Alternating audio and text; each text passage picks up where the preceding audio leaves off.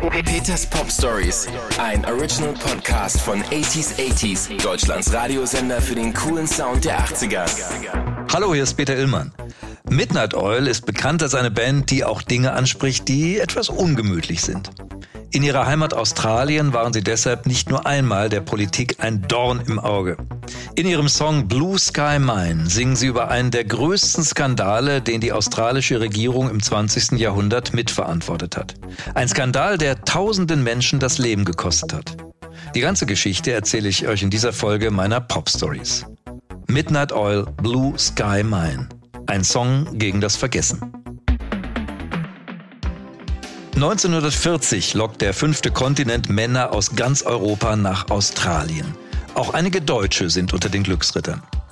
Denn mit harter Arbeit kann jeder hier sein Glück finden, heißt es zumindest. Im Westen Australiens rund um den Ort Wittenoom war ein riesiges Vorkommen einer Wunderfaser entdeckt worden.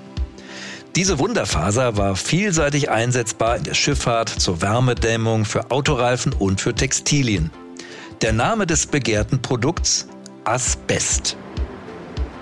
Schnell entsteht eine große Stadt für die Arbeiter, die Tag für Tag in die heißen, engen und staubigen Tunnel hinabsteigen.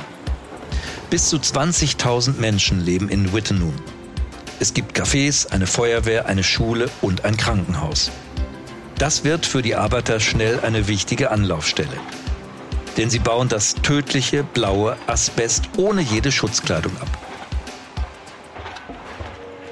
Es gibt Gerüchte, dass der Rohstoff gesundheitlich bedenklich sein könnte, doch noch kümmert sich keiner um die Sicherheit. Australien ist einfach nur froh, Asbest selbst abbauen zu können. Davor musste es zum Großteil aus Kanada und Südafrika importiert werden.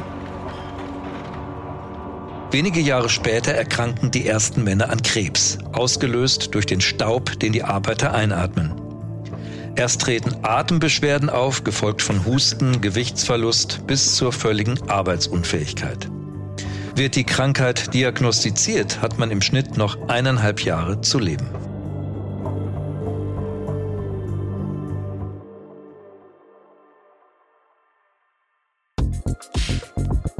Deshalb verlangt die Regierung von der Betreiberfirma, für bessere Bedingungen zu sorgen. In der Mine sammelt sich viel zu viel Staub an.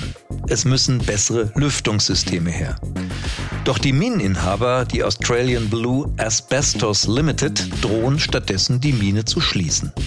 Die Gesundheitsbedenken von Mineninspekteuren und Ärzten sind ihnen völlig egal. Sie sind der einzige Asbestlieferant im Land und sie sind nur am Profit interessiert. Also arbeiten die Männer weiter in dunklen Minen und staubigen Schächten und atmen weiter das tödliche Asbest ein. Erst 1966, als das Unternehmen wirtschaftlich nicht mehr rentabel ist, schließt die Mine mit einem Berg von Schulden. Wohlgemerkt, die Betreiberfirma schließt den Standort aus wirtschaftlichen, nicht aus gesundheitlichen Gründen. Die Regierung hat es über 20 Jahre trotz belegter Fakten nicht geschafft, das Ende der Mine herbeizuführen. Der Abbau von Asbest kostet schätzungsweise 2000 Menschen ihr Leben.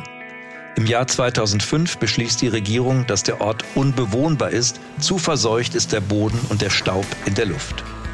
Sie kappt Strom, Wasser und Telefon. Der Ort wird sogar offiziell von der australischen Landkarte gestrichen. Heute ist Wittenoom eine Geisterstadt und ein Touristenmagnet. Der Ort lockt ähnlich wie Tschernobyl jährlich Menschen an, die den tödlichen Nervenkitzel suchen. Diese unglaubliche Geschichte greift Midnight Oil in ihrem siebten Studioalbum auf.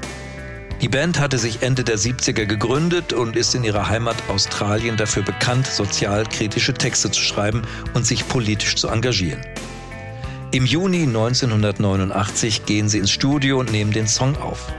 Das Lied handelt von einem Arbeiter, der in der Blue Sky Mine arbeitet und der endlich genug Geld zum Leben verdient, bis er merkt, dass mit seiner Gesundheit etwas nicht stimmt.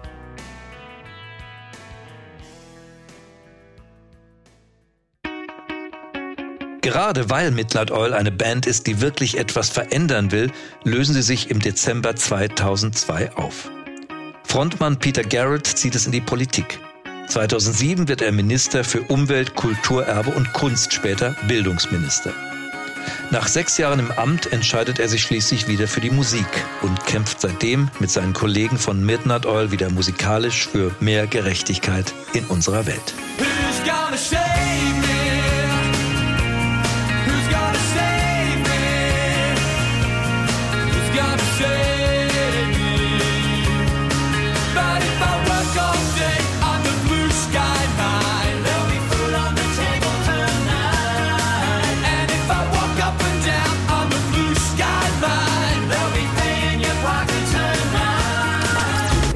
Peters Pop Stories, ein Original Podcast von 80s 80s, Deutschlands Radiosender für den coolen Sound der 80er. Mehr Pop Stories und die passenden 80s Songs von Depeche Mode, David Bowie, Madonna, The Human League und vielen mehr hört ihr im Programm von 80s 80s. Jetzt entdecken in der App und im Web 80s80s.de.